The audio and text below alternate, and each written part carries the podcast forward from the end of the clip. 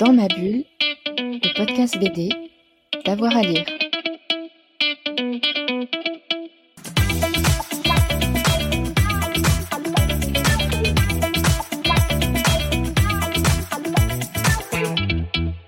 Bonjour à tous et à toutes, bienvenue dans ce nouvel épisode de Dans ma bulle, votre podcast 100% BD avec avoir à, lire. Vous le savez, euh, chez Dans ma bulle, on aime beaucoup les expositions dédiées à la bande dessinée il y a une exposition qu'on ne pouvait pas euh, rater, c'est Draw for Change euh, qui a lieu en ce moment au musée de la bande dessinée à Bruxelles. Six dessinatrices de six pays différents sont exposées, ce sont des dessinatrices de presse. Hein.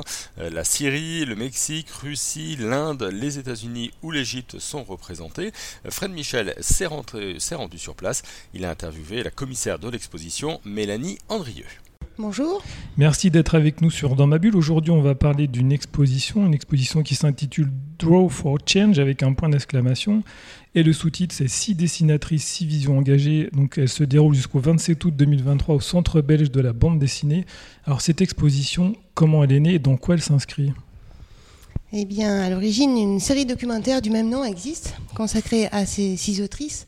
Et nous avons euh, eu le plaisir de faire une collaboration avec euh, l'équipe pour envisager de présenter le travail de ces six autrices et montrer en quelques, en une dizaine de, en une petite sélection, montrer en fait, voilà, quelle, quelle est leur démarche, quel est leur, euh, leur travail, leur technique, leur engagement puisque chacune d'elles, naturellement, s'inscrit vraiment dans un engagement profond. Alors, certes en tant que femme, mais aussi en tant que citoyenne euh, confrontée à, des situations euh, dans leur pays où euh, les droits sont bafoués et la liberté parfois restreinte.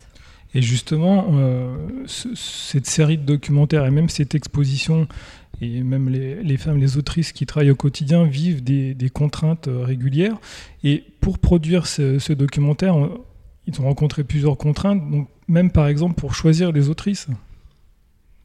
Je, ne pourrais pas me prononcer, je, ne fais pas partie de l'équipe du tout. Euh. Mais je, veux dire, je, veux dire, on a, ils ont quand même dû faire une sélection euh, de prime abord et ensuite se dire, euh, je vais prendre, on va prendre, parce qu'il y a beaucoup, beaucoup d'autrices et c'est difficile de choisir. Mais parfois, ils ont eu des contraintes parce que la personne ne pouvait pas se déplacer, parce que la, on ne pouvait pas contacter la personne aussi. Ah oui, par nécessité. Enfin, vu les, six pays concernés, euh, il va de soi que le contexte euh, politique, euh, économique, tout joue et, que parfois les, relations sont clairement très compliquées. Donc là, il y a eu, alors pour nous, pour la partie exposition, les contacts ont été toujours assez réguliers et, avec vraiment une bonne réactivité de la part des autrices. Mais j'imagine que oui, pour concevoir les documentaires, ça a été beaucoup plus compliqué dans le temps et dans la nécessité de s'adapter au contexte euh, euh, géopolitique, tout simplement. Alors justement, on va s'arrêter sur ces, autrices, on va pouvoir les nommer. Donc il y a Amani Al-Haï qui est syrienne, Mar Maremoto qui est mexicaine, Victoria Lomasco russe, Rachita Taneja qui est indienne, Anne Telnaes qui est américaine et Doa Eladel qui vient d'Égypte, c'est ça? C'est ça. Chacune ont une spécificité. Certaines font de la bande dessinée, l'autre d'autres du dessin de presse. Mhm. Oui, c'est ça. Euh, effectivement, dessin de presse. Euh, une, euh, l'artiste russe Victoria Lomasco, elle a fait beaucoup de documentaires aussi et de, et de romans graphiques, en tout cas au cœur des événements, euh, avec son petit carnet à dessin toujours sur elle, elle, euh, elle saisit ces, moments. Euh. Voilà, puis il y a un aspect un peu journalistique chez elle. Oui, mais c'est une journaliste graphique en fait. Hein. Je crois qu'on peut vraiment la définir comme telle, avec toujours, puisque après, dans, sa démarche et son travail, c'est toujours aller recueillir des témoignages. C'est les procès qui ont été intentés aussi contre des, commissaires d'exposition et, des artistes et des, et des activistes elle a pris note aussi de, toutes ces étapes. Euh, donc je crois vraiment que l'on peut dire que c'est une journaliste graphique euh, extrêmement courageuse parce que voilà, dans un contexte. Oui, on peut le rappeler, elle a dû euh, fuir la Russie. Hein. Voilà, ah, au déclenchement effectivement de, la guerre en Ukraine, elle a dû partir. Elle est en exil depuis, puisqu'il n'est plus possible là-bas pour elle de, de s'exprimer, ou elle serait, je crois, considérée comme une espionne ou autre trahison. Enfin, je ne sais plus quel est le l'inculpation précise, mais il va de soi qu'elle ne pouvait pas rester là-bas libre. Et si on s'arrête sur d'autres autrices, on peut parler un peu de leur travail? Oui, alors là, euh, vous avez euh, donc vous parliez par exemple de Rachida Taneja, qui est une autrice indienne, elle qui s'exprime uniquement. Euh, c'est un web comique qu'elle a, qu'elle a mis en place, avec à partir d'un dessin en fait très simple. L'idée est d'aller commenter l'actualité politique, culturelle, sociale de son pays, avec toujours donc juste voilà un petit, un petit dessin, un petit mot, et, ce pratiquement tous les jours aussi avec une, une véritable régularité. Là encore, elle aussi a, fait l'objet de, censure ou d'accusations. de pression aussi peut-être. Puisque là, une très forte pression, puisque alors apparemment, je ne saurais vous dire quel dessin précisément, mais un dessin qui semble-t-il n'était vraiment pas le plus le plus engagé, le plus fort, euh, enfin le plus dénonciateur, je dirais, mais qui lui a causé en tout cas euh, des accusations. Elle est euh, du coup en procès contre l'État depuis. On ne connaît toujours pas sa peine. Donc depuis des mois, elle vit avec cette espèce d'épée de Damoclès sur la tête et, risque, voilà, risque la prison pour, pour cela. Donc c'est vrai que c'est assez troublant. De toute façon, c'est un peu le cas de toutes, puisque pour l'actrice, euh, l'autrice égyptienne, c'est la même chose. Il y a une censure extrêmement forte et elle doit en permanence, que ce soit dans son travail ou dans sa vie, euh, jongler avec ces lignes rouges là et essayer de, de continuer à exister, j'ai envie de dire, malgré tout, euh, et, s'exprimer. et c'est vrai que ce sont. Enfin, je trouve que voilà, chacune à sa façon est un véritable modèle, quoi, parce qu'elles sont vraiment des, au cœur d'une société qui parfois est malade ou qui est en tout cas blessée ou, qui restreint des droits. Et elles sont là pour euh, rappeler combien il est important de ne pas baisser les bras. oui, et on voit aussi là l'importance d'Internet et des réseaux sociaux. Tout à fait, parce que je pense que bah, toutes, naturellement, publient sur les réseaux sociaux. Et c'est aussi là qu'elles... Euh, alors, pour certaines, je pense notamment à à l'autrice euh, syrienne euh, qui reçoit aussi, c'est autant positif que négatif, c'est-à-dire qu'elle reçoit aussi quantité de menaces, euh, de menaces de mort, enfin de choses assez très très violentes qui doit être extrêmement difficile là encore de, de gérer. mais, mais effectivement, c'est un, premier moyen d'expression et de partager son travail et de, qui est essentiel, sinon elle n'aurait pas du tout la possibilité de, de présenter leur travail. Comment vous avez travaillé, Mélanie, avec ces, autrices? Comment se sont passés les échanges? Par rapport au choix des dessins, par rapport à l'exposition? Euh, Eh bien, comme voilà, il y a donc une sélection d'établis et l'idée est de vraiment proposer une petite porte d'entrée, j'ai envie de dire, dans leur univers. Euh, voilà, pour qui ne connaît pas, il va avoir deux, trois, donc partir sur les deux, trois thèmes forts qui, qui sont au cœur de leurs œuvres donc il y a une première sélection de faits qui leur a été proposée.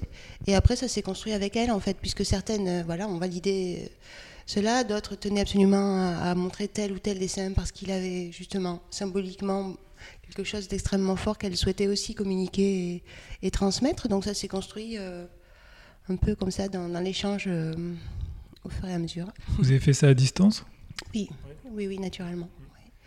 Est-ce que vous avez découvert des, choses, des autrices, des travaux durant cette exposition? Ah, Je dois avouer que j'ai tout découvert en fait.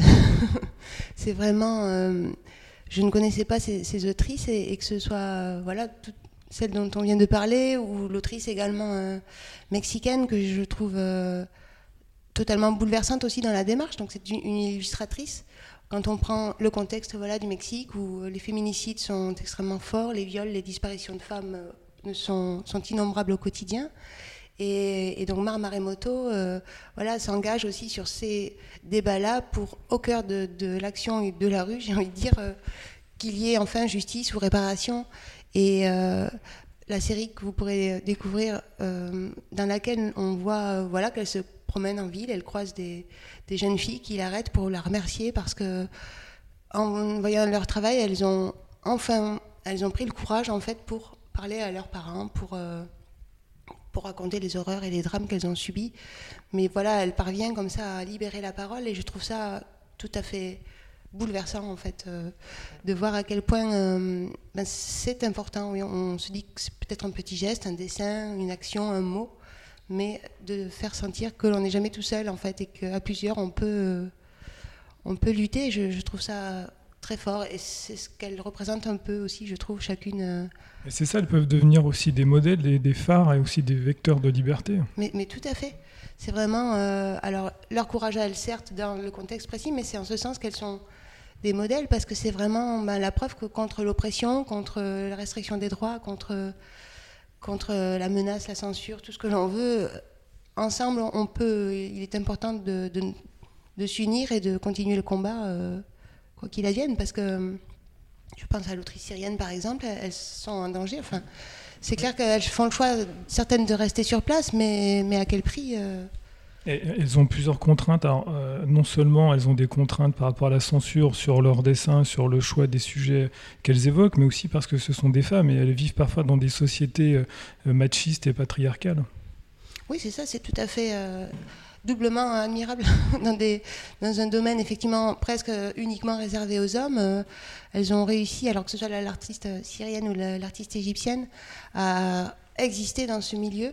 Et, euh, et l'artiste égyptienne est d'ailleurs l'une des premières aussi à, à- alors dans son pays, hein, à avoir été récompensée. C'est la première femme vraiment, la première dessinatrice de presse qui a été récompensée, euh, voilà, de manière un peu plus officielle. Donc je pense que c'est aussi le fruit, ce symbole-là doit être très fort euh, pour, euh, pour combien d'années de, alors, de lutte ou je ne sais pas, de combat, voilà comment on l'appelle, mais en tout cas d'acharnement et de ténacité vraiment euh, au quotidien pour continuer jour après jour, C'est là où on voit le- la force et le pouvoir du dessin. complètement. Et c'est c'est tout à fait euh, et l'interprétation que chacun en fait et, effectivement avec euh, quelques quelques lignes on peut on peut exprimer beaucoup et susciter aussi beaucoup de, de débats multiples et variés. Est-ce que se sont rencontrées les autrices? Euh, alors là, je, je ne crois pas. Euh, pour le vernissage de l'exposition, nous avons eu le plaisir d'accueillir l'autrice égyptienne et, et russe. Donc, ces deux, oui. Mais après, je crois que non, puisque malheureusement, euh, si je, enfin, je ne ferai pas une fois de plus parler pour, pour la production euh, de la série, mais je crois que l'artiste syrienne, euh, enfin, au niveau voilà, des papiers, des visas, ça n'a jamais été possible. Ils essayent encore, hein, et j'espère vraiment qu'ils parviendront à, pouvoir la faire sortir du pays, enfin à l'inviter à, ce qu'elle puisse elle aussi profiter et, voir que son travail est présenté comme ça. Mais, je crois que ce n'est pas, voilà, pas évident du tout. Et je ne crois pas du coup qu'elles se soient rencontrées. Mais on peut aussi souligner qu'elles ont un rôle de témoin. En effet, c'est vraiment, euh, je crois que c'est ça qui est euh, dans un premier temps totalement troublant, c'est que elles sont là en fait pour dresser euh, le portrait économique, politique, social de, leur pays, de là où elles vivent. Et c'est dans ce sens que ça parle aussi beaucoup. Et c'est ce que je trouve aussi tout à fait bouleversant, c'est qu'en fait on parle de six pays différents, mais les, notions qui reviennent sont les mêmes. Et voilà, en 2023, on en est quand même à devoir lutter, rester vigilant et faire attention parce que les droits sont encore euh, bafoués et même, enfin, je pense euh, l'avortement aux États-Unis où je trouve qu'il y a même des, des reculs encore ou des pas en arrière qui se font qui sont qui sont totalement terrifiants. Oui, parce qu'en fait, on se dit, tiens, il y a une autrice américaine, mais euh, l'Amérique, c'est quand même pas l'Égypte. Et finalement, si. Il y a des, coins, de, des, endroits, il y a encore de la censure. Oui, c'est ça. Et là encore, je pense que là, c'est Antelness qui, là aussi, je pense, a dû euh, se battre pour, euh, pour exister dans ce milieu-là. Euh, mais c'est vrai qu'après, euh, alors voilà, si on prend les, les événements de Trump et tout ce qui s'est passé, et politiquement, tout ce qui se passe encore aujourd'hui, c'est- assez. c'est assez triste, certes, c'est peut-être une démocratie, mais en fait, voilà, il y a encore des, des choses qui sont. Encore des zones d'ombre et des choses complètement taboues. ouais, ouais, ouais. Alors, Ce qui est bien dans l'exposition, c'est que vous avez réussi euh, à prendre un point central qui est le dessin et à proposer des visions différentes par rapport au sujet développé et par rapport à la vision des artistes, une forme de kaléidoscope. euh. Oui, c'est ce qu'on avait essayé de faire en fait. C'est certes, elles sont, elles ont en commun d'être toutes très courageuses et, et de défendre. euh, et d'être unis par le dessin. Oui, voilà. Mais c'est vrai qu'après, bah, nécessairement, enfin chacune d'elles, dans, dans son engagement, dans son pays, euh, a suivi une voie euh, qui est pour le coup beaucoup plus particulière, enfin qui lui est propre, je veux dire. Oui, une forme d'identité euh, graphique et Oui, personnelle. Ouais. Oui, c'est ça qui se construit à travers leur histoire personnelle et leur histoire euh, et la grande histoire. Vous m'avez dit aussi qu'on pourra trouver bientôt un catalogue, c'est ça? Euh, oui, a priori publié à la fin du mois d'octobre, je crois, euh, fin d'année en tout cas. Donc on retrouvera euh, des textes, les dessins. Oui, oui, vous allez retrouver euh, tout le, le parcours de ces six autrices et des interviews et, des, euh, et plusieurs, plusieurs documents. Et la série, donc on pourra la retrouver sur la RTBF, c'est ça? Absolument, elle sera diffusée, là encore, je, je n'ai pas de date précise à vous donner, mais progressivement jusqu'à la fin de l'année. en tout cas pour l'automne, voilà, il y aura plusieurs séries à découvrir. Très bien. Ben, d'ici là, on peut visiter l'exposition Dwarf Watch jusqu'au 27 août 2023 au Centre belge de la bande dessinée. Merci Mélanie Andrieux. Merci à vous. Voilà, on espère vous avoir donné envie d'aller voir cette exposition Draw Change donc euh, à Bruxelles. Elle se termine le 27 août, euh, mais elle reprendra du 21 octobre au 5 novembre prochain. Nous, on se retrouve très vite pour un nouvel épisode de Dans ma bulle, votre podcast 100% BD. Bonne journée à tout le monde. Dans ma bulle, le podcast BD, d'avoir à lire. Música